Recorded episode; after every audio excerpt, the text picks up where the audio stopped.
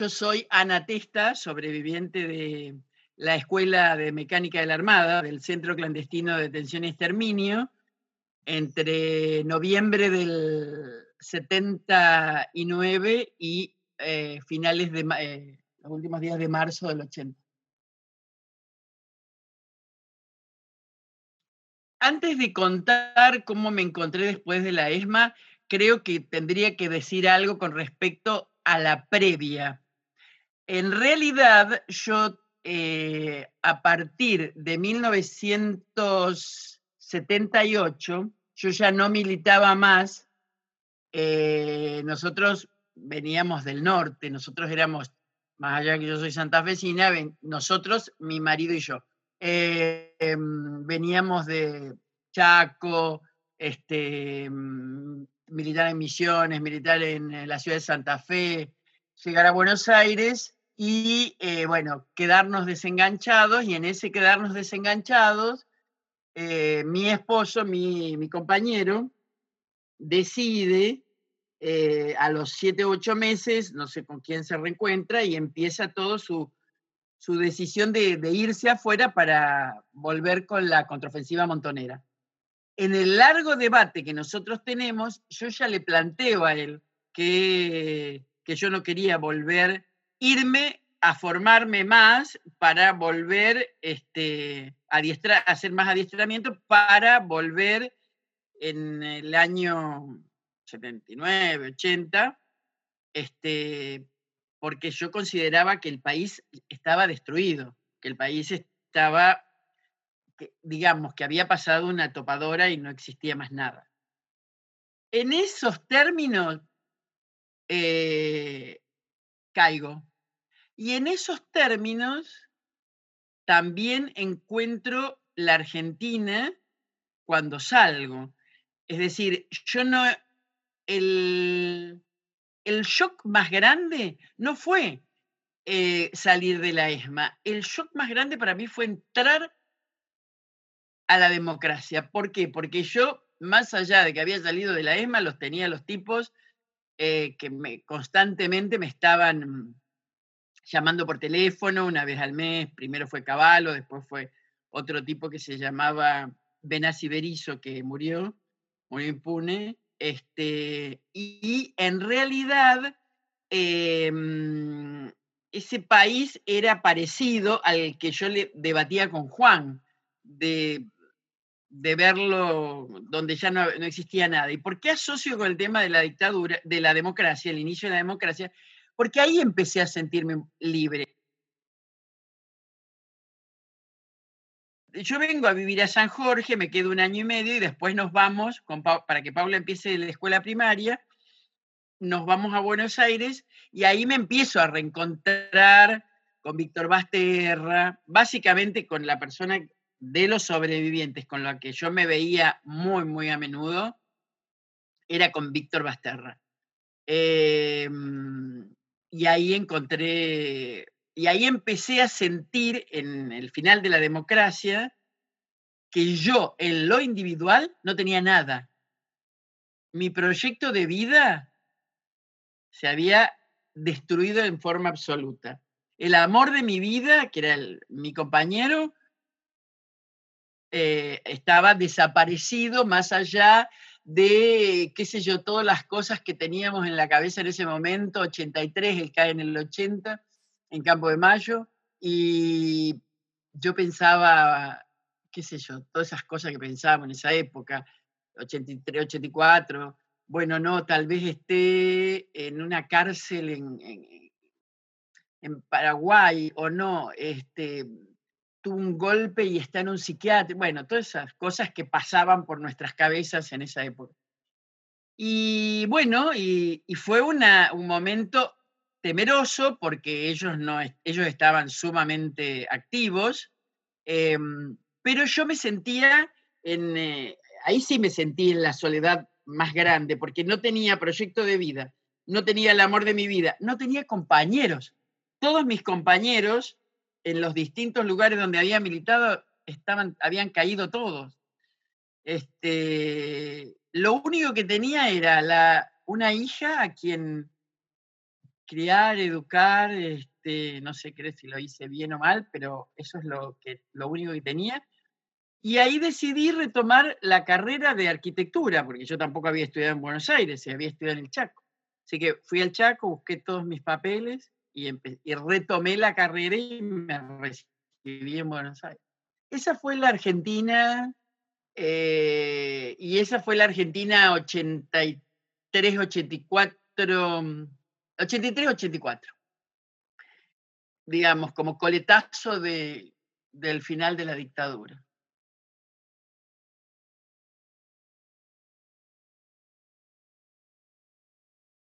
Mira, eh, con respecto, primero empieza la, etapa de los juicios, ¿viste? Después la etapa de la impunidad. Eh, para mí hubo una persona que fue para mí mi sostén, que también ha fallecido, que se, llama, se llamaba Alicia Olivera. Ella fue una de las pioneras abogadas del CELS y fue la que me impulsó a armar, porque yo no declaré la causa 13, y es la que me impulsó a armar mi primer testimonio para eh, lo que se llamó la causa ESMA mm, antes de las leyes de impunidad. Y con respecto al predio de la ESMA, eh, las variantes iban desde la cosa graciosa, desde el chiste, hasta la cosa seria y académica. Yo históricamente siempre pensé que ese lugar debía ser algo. Ese lugar tenía que tener, no sé si el casino de oficiales tenía que ser un museo. Particularmente no lo veía desde ese lugar, así, tan directamente.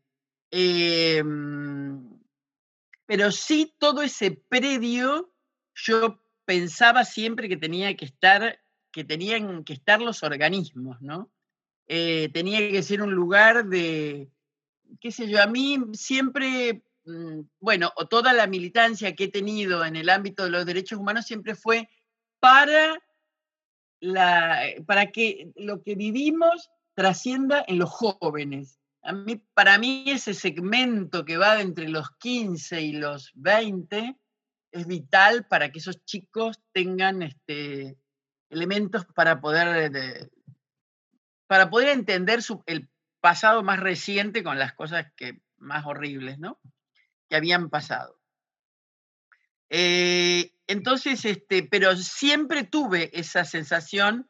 Yo, si bien tengo formación y soy arquitecta, nunca me dediqué puntualmente a la arquitectura, siempre me dediqué más bien a actividades más vinculadas a la ingeniería, em, porque me dediqué a otras cosas. Este, y realmente mm, siempre lo vi, no como una cosa estática, pero sí como un lugar de afluencia, de, mm, y hay una anécdota que yo siempre la suelo contar, que es este, y que me sentía absolutamente representada.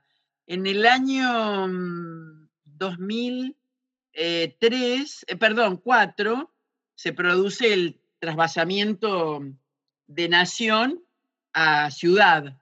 Eso pertenecía a la nación, el predio, y entonces pasa a la ciudad.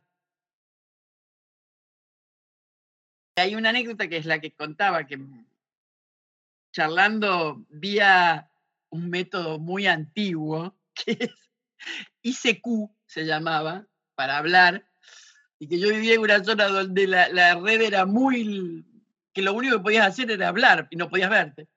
Y hablaba con unos compañeros que viven en México, que ella era la suegra de Laura Bonaparte, y, y me acuerdo de esa charla, em, porque Laura decía, y a mí me parecía un proyecto fantástico, que eso debía ser como una gran universidad internacional, donde el eje fuera el tema genocidios, e, ese eso, no solamente el genocidio argentino, sino los genocidios como, como cosa general. Fue una charla larguísima, como de tres horas, eh, que entonces decidíamos, un ratito nos mirábamos, pero no nos escuchábamos y después el otro ratito seguíamos hablando largo, porque si no, no podíamos hablar.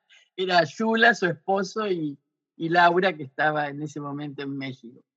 Ellos trabajaban este, ahí y, mm, y bueno, yo participé muchas veces colaborando con la idea de los lugares, digamos, cómo era.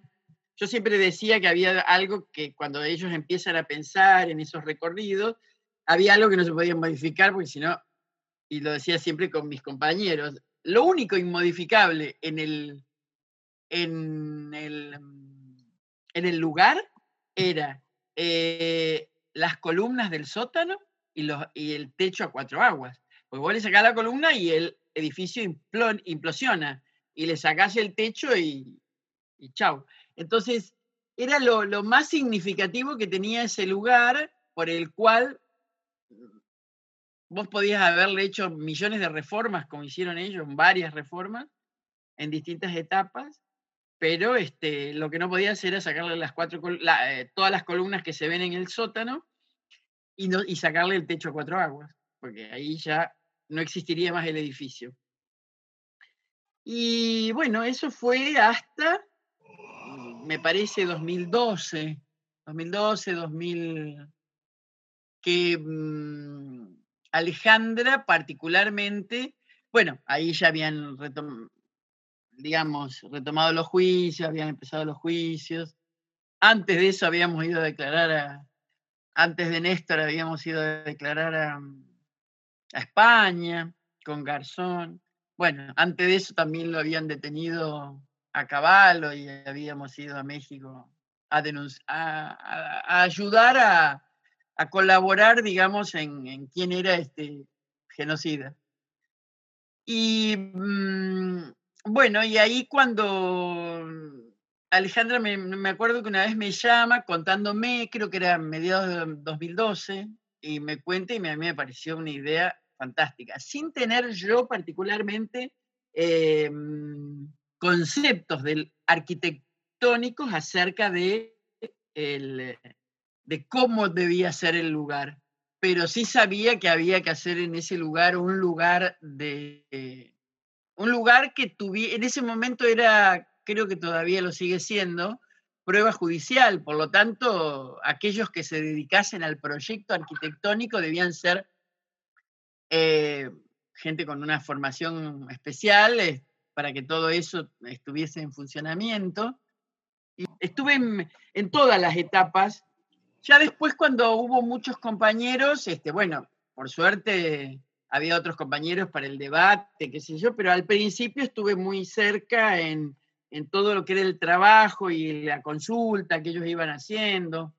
Eh, ellos fueron muy criteriosos porque les interesaba mucho la opinión del sobreviviente, porque la opinión del sobreviviente eh, para un arquitecto, que sería la, la opinión del, o lo que piensa o lo que desea el comitente, eh, era muy importante, tanto sea por la historia como por el futuro. Y bueno, en eso hubo larguísimos debates, yo participé en algunos, en otros no, pues yo en ese momento ya vivía en Paraná porque estaba trabajando para la Secretaría de Energía de Paraná, así que bueno, era otro mi circuito. Y bueno, y después, creo que después de lo de Néstor, hasta el día de la inauguración, entré dos veces, ya con muy avanzado el proyecto, muy, muy avanzado.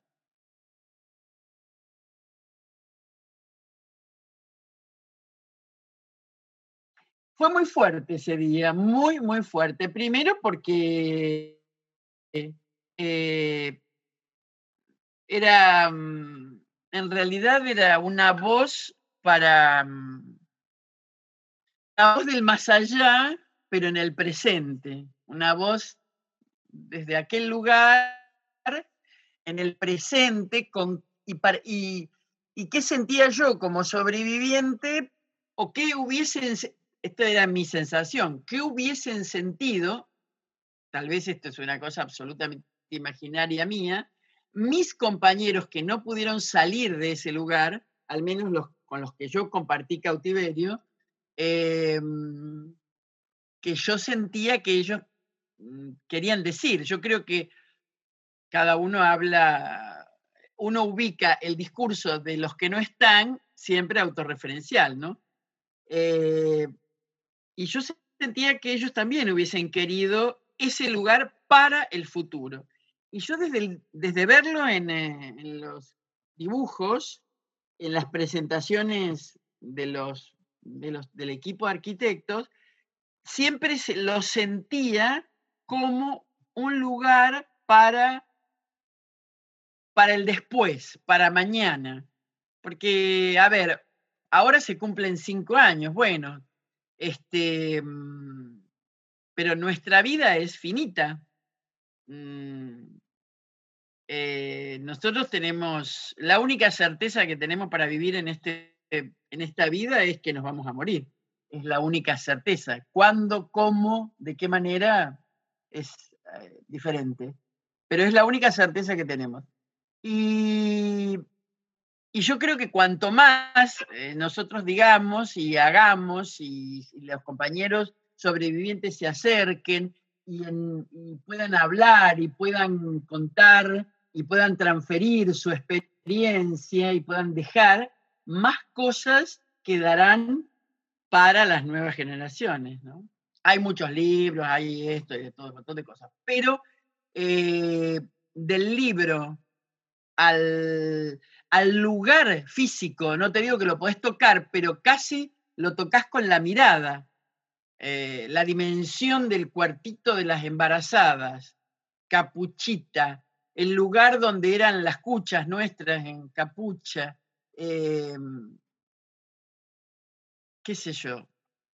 A mí me parece que todo eso, para un chico que va con una escuela, que no sé ahora cómo será en esta nueva etapa que vamos a vivir, en este nuevo entender cómo serán nuestros vínculos post o, o, convivir con la pandemia y cómo serán los vínculos este, en una actividad como esta, pero yo sé que será a lo mejor virtual, pero para un joven esa experiencia y la voz de los que tuvimos el privilegio de la vida eh, es muy importante.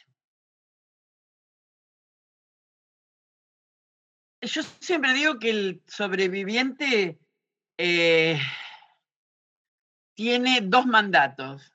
Un mandato es denunciar, hablar por los que no están. Para eso están los juicios. Eh, o estuvieron o, siguen estando en los juicios. Y el otro mandato, que son mandatos implícitos, no son mandatos explícitos, sino, por lo menos desde mi lugar, es la transferencia de la experiencia en los jóvenes. Y yo lo, lo viví así a eso y lo sigo viviendo de esa manera. A mí cuando los chicos preguntan, me, me parece fantástico. Eh, aún con las preguntas más difíciles de contestar. Por ejemplo, esa pregunta que te hace un chico de 16 años y te dice, ¿y vos por qué saliste de acá? es creo la, una de las preguntas más difíciles de contestar. ¿Por qué si antes dijiste que por acá pasaron 5.000 compañeros, vos estás con vida? Y ellos te lo preguntan, no en un tono inquisidor y, juzgándote, ¿no? Ellos te lo preguntan porque, bueno, porque quieren saber. Eh, porque eso que para nosotros es eh, la arbitrariedad más espantosa, tanto nos ha generado eh, sensaciones de culpa y de cosas muy horribles, eh, ellos te lo, a los 16 años te lo preguntan con una espontaneidad increíble y bueno, y, uno tiene que hacer el gran esfuerzo de, de, de poder explicarle eso, el, tema este de, cómo ellos han, cómo la, arbitrariedad ha sido la, la elección de ellos para, para, para la sobrevivencia de algunos y otros miles no.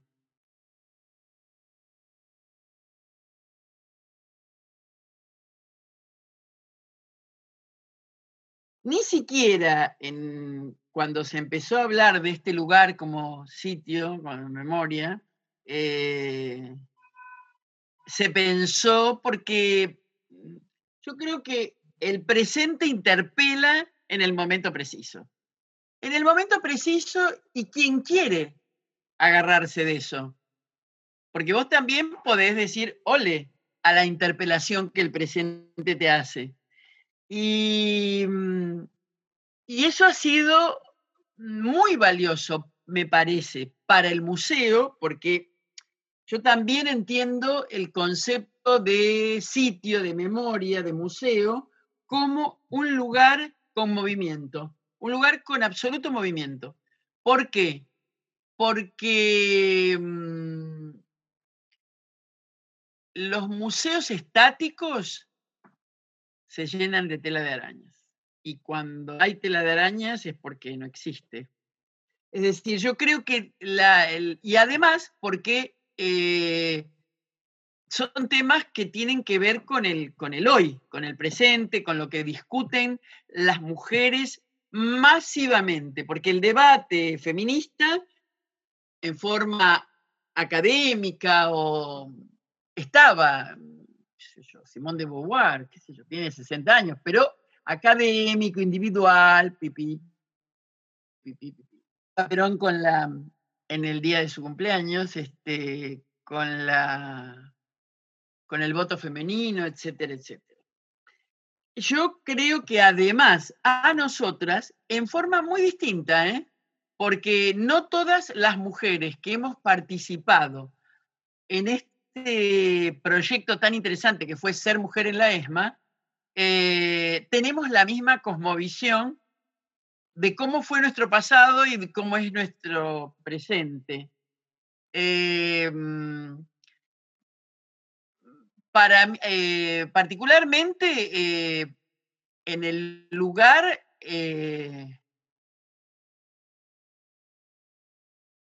no había para mí, había, sí había una, mm, una actitud de parte de los genocidas, de los represores, de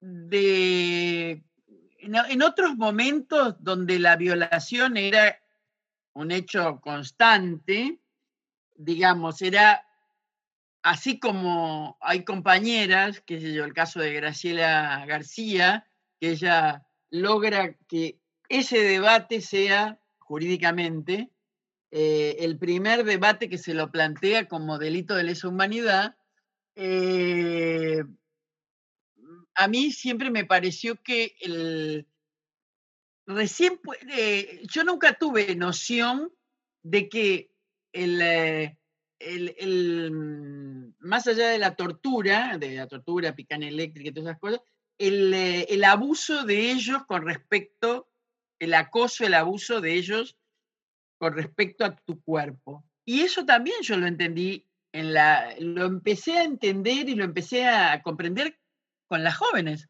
con toda la generación de, los pañuelos verdes. Este, empecé a, pensar en eso. Y ese debate también es un crecimiento individual. Me pareció siempre súper importante ese proyecto, proyecto concreto que ustedes llevaban a cabo que era la visita de las cinco. A mí eso me pareció fantástico, porque mm, siempre era la elección de un tema, ojalá y que siempre hubiese algún protagonista de ese episodio, si era un episodio en sí mismo, y ese relato. Es decir, en, esa cosa de, de museo vivo, yo el año pasado ustedes me habían invitado la gente del museo me ha invitado a mm, participar de la noche de los museos y yo estuve súper, estaba, mm, no estaba bien y no pude participar. Y yo sé que eso ustedes lo hicieron varios años, eh, el museo lo hizo varios años y realmente unas experiencias súper interesantes porque hay muchos relatos de nuestras vidas que, qué sé yo, que de pronto eh, uno, ustedes tenían como, el museo tenía como tema, eh, bueno, a ver cómo es lo que vos vas a hablar con los que vienen a, charlar con vos esa noche aquí. Entonces, son como eh, la historia, el relato oral, la historia oral, el trasvasamiento, y yo creo que la visita de las cinco y ciertas actividades que ustedes tenían fue muy comprometida también con el público, porque de pronto, bueno, nosotros no podemos estar todos los días, pero eh, las que estaban todos los días, que eran todos los guías, los, las personas que, que, acompañaban al visitante, eh, que eran el, el hospedador del, del, visitante em, y el relator, cuando estaba la presencia de alguno de nosotros en eso, era súper rico, muy, muy...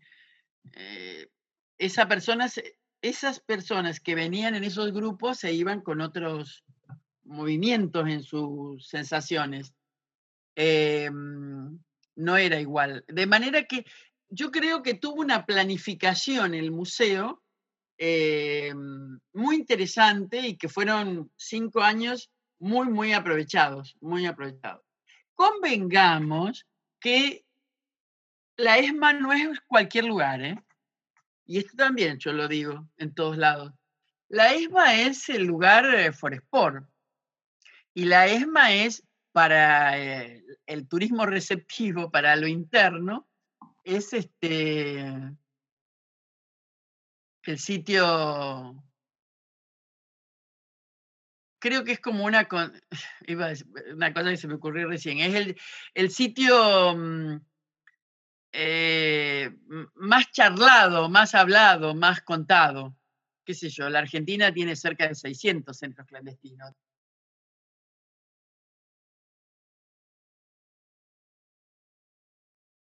Ellos tuvieron un plan muy maquiavélico, y mandaron a la gente al exterior y muchos de ellos pudieron hacer las primeras denuncias. Bueno, la otra denuncia impresionante es la que hace Nariz Magio y después, no, después el documento de las tres chicas, de Ana María Martí, Alicia Miles de Pirles, Sara Satisti, creo que era la tercera. Bueno, esos documentos, ese documento en el exterior, pero además, y esto es lo que yo asocio, la Marina, cuando las Fuerzas Armadas tenían poder durante muchos, muchos años, la Marina siempre fue el lugar de élite. Ellos se sentían elitistas. Ellos te decían, los oficiales, cuando ya vos habías pasado cierto tiempo, te decían, por ejemplo, vos tuviste la suerte de caer en este lugar, eh, porque si hubieses estado con el ejército hubiera sido terrorífico, porque nosotros somos distintos. Es decir, esa cosa elitista que ellos tenían, yo creo que, mm, que todavía funciona así. Todavía no para las... Eh, funciona en el imaginario popular. Y yo creo que son una sumatoria de cosas.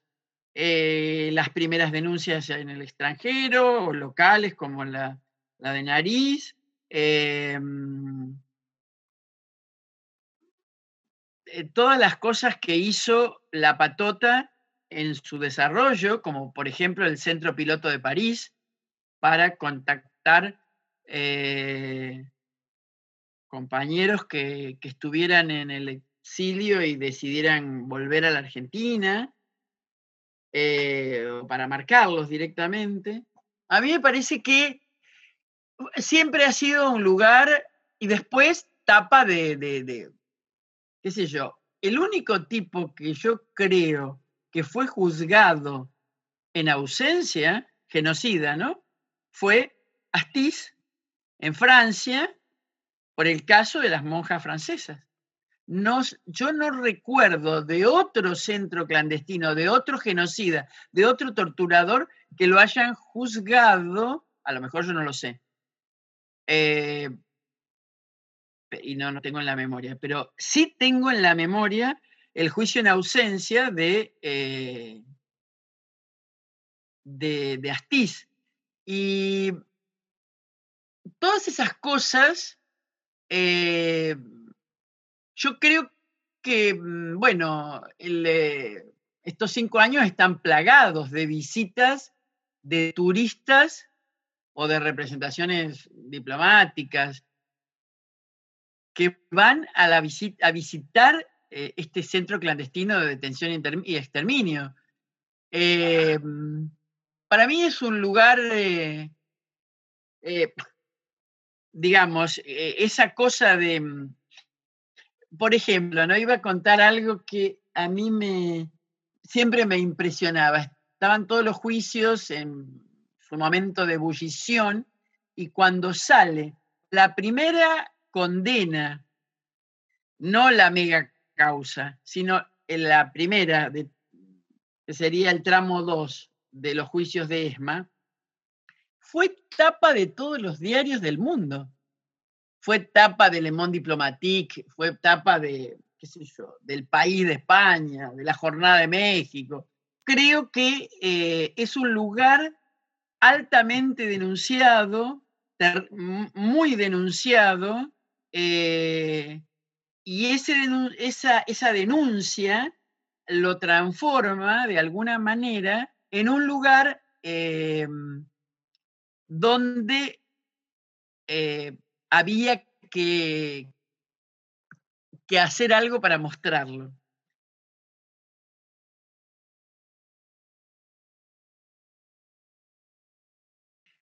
Sí, no en el caso del Museo de Sitio, pero sí lo pienso que eh, lo mostró el 2 por 1 eh, donde el pueblo salió masivamente a las calles, lo mostraron muchas cosas donde el, mm, eh, digamos, el concepto memoria, verdad y justicia es un concepto eh, que está arraigado en un amplio sector de la sociedad, no puedo decir todo, pero sí en un sector importante, y bueno, y se va llenando de, se va nutriendo con, los jóvenes que se van incorporando a esos valores, ¿no?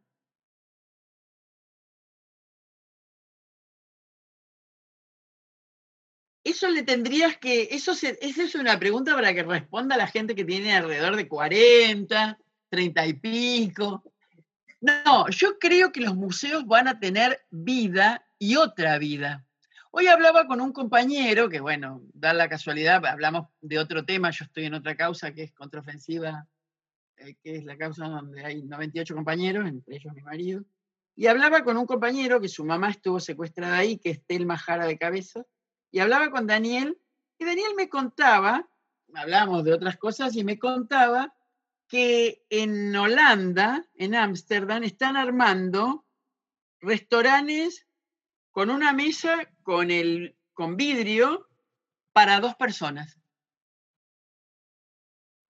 Eh, y yo creo que los museos, que van a ser de los últimos, como los restaurantes, eh, van a ser lugares donde se va a necesitar muchísima imaginación para que vuelvan a tener, vuelvan a ser usufructuados, usados, por todo ese público de jóvenes de los colegios, de delegaciones de adultos. Eh, yo que vivo en un pueblo de 20.000 habitantes, las veces que, eh, por ejemplo, que iban a una excursión, muy loco, ¿no?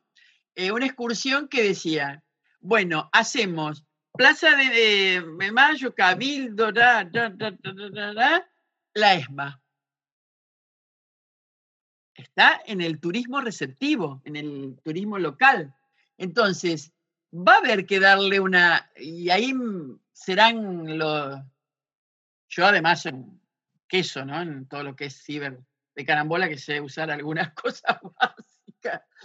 pero en realidad creo que ahí los jóvenes van a tener que poner mucho para que eso eh, sea un lugar atractivo para hacer una visita eh, de las 5 virtual eh, u otras cosas que se tendrán millones, o se les ocurrirá a ustedes jóvenes muchas, muchas otras cosas que seguramente se les van a ocurrir, pero yo creo que va a ser va a tener un poco esa característica. Probablemente el staff de la administración y de la creación de contenidos y qué sé yo, siga estando igual, con más distancia nomás, este, y sin abrazos y sin besos, y probablemente la visita con 40 personas que venían de tal lado, eso ya no sé si se podrá hacer así de esa manera. Me parece que eh, todavía hay que esperar, qué sé yo, pero uno va haciendo como, se va haciendo como pequeñas preguntas, ¿no? De cómo van a continuar ciertas cosas. Yo creo que el tema de los museos va a ser de las que más, eh, que la afluencia del público. Y después hay cosas que, mm, que hay en el museo que son importantes, qué sé yo. Eh, las salas, a mí la sala, lo que es el dorado, a pesar de que yo en el tiempo que estuve secuestrada ahí no lo, nunca había estado, es una de las salas que más me movilizan. Mucho más que el sótano, que es el lugar donde yo más tiempo estuve, en una cucha en el sótano. A mí me moviliza muchísimo todas esas imágenes de los cuando eh, se abren las pantallas con la cara de los y bueno, los que fueron juzgados, fueron condenados, qué sé yo, eso me, impacta mucho. Yo creo que, mm, y a la persona que he estado en, muchas veces, desde que es museo, desde que es sitio de memoria, eh, con otras personas que no tenían... Y también muchos sostienen que el lugar más impactante, más allá de los relatos, ¿no? Del relato de Capucha, Capuchita, eh, qué sé yo, la sala de los embarazados, bueno, todas esas cosas, el que más, si se quedan un rato y están en con todas las cosas que suceden en ese lugar, es el que más le impacta a mucha gente. Porque creo que ahí hay una propuesta arquitectónica muy, muy, muy impactante, muy fuerte, que es la, mm, la propuesta de las caras que aparecen y que aparecen con el, con el, el sticker ese, sticker imaginario virtual que dice condenado, etc. Uno termina eh, en ese lugar donde, donde siente la presencia de los juicios, y los juicios, eh, la palabra juicio es igual a reparación histórica. Eh, reparación histórica en términos de lo que la justicia dijo que esa gente, esos personajes eran, no sé si era gente, eh, pero que esos personajes eran, eh, y dijo que eran tal cosa y dijo que eran tal otra, y los condenaron a perpetua. Bueno, y creo que pasa un poco por ahí, sí, sí, el tema de, como el lugar eh, fuerte, pero a su vez esperanzador, sí, sí. Bueno, buenos días a pesar de la lluvia. Buenos días, señora presidenta y todos los que están acá, más viejos, más jóvenes, que de alguna manera todos este, somos parte de esta historia y de esta lucha. Eh, yo voy a ser muy breve. Yo estuve en este lugar entre el año finales del año 79 y parte del 80 y mm, realmente mm, quiero rescatar una parte porque todos los que seguramente estamos acá sabemos y conocemos este, todo lo que acá ha pasado y ha sucedido. Eh, a mí me costó muchísimo volver a este lugar, eh, más allá de las denuncias y de las declaraciones desde el 85 en adelante, y la primera vez que volví acá fue un 19 de marzo del año 2004 con el presidente entonces, el compañero Néstor Kirchner estaba ahí nuestra presidenta como mm, senadora. Eh, y éramos un grupo importante, muchos, algunos habían hecho reconocimiento aquí, y mm, fue algo muy movilizante. Eh, había todavía en los pasillos camastros, eh, una situación absolutamente lúgubre. Entramos en, eran como las 5 de la tarde cuando entramos y la recorrida duró hasta un lugar que mm, nos despedimos con todos los sobrevivientes con el presidente y yo recuerdo haberle dicho y haberlo abrazado y haberle dicho, presidente, no nos este, dejes en el camino, no nos abandones con esto. Y ver esto y eso, hoy, 11 años y dos meses después, yo no puedo, estoy demasiado movilizada, seguramente no puedo transmitir lo que estoy sintiendo, porque veo tantos jóvenes y tantas tantas cosas tan importantes que han pasado que han recuperado, se han recuperado en este momento, que a mí, que soy una militante de a pie histórica, como, como bueno, nos sentimos nosotros, ver esta alegría, esta energía en un lugar donde era la cuna de la muerte. Y hoy no va a ser la cuna de la alegría, va a ser el lugar en donde los jóvenes puedan venir a tomar esa parte de la historia. Y realmente a mí me parece que haberlo encuadrado a esto y poder desde este lugar continuar con todo esto ha sido un trabajo de Quijotes. Eh, los admiro mucho a todo el grupo que ha trabajado en esto y la voluntad férrea de la presidenta, porque este emblema quedará. Y bueno, y lo único que puedo decir es que siento que todos estos jóvenes que están que a lo mejor tenían siete u ocho años en aquel entonces, son los que van a continuar con esto. Gracias Cristina, gracias Néstor.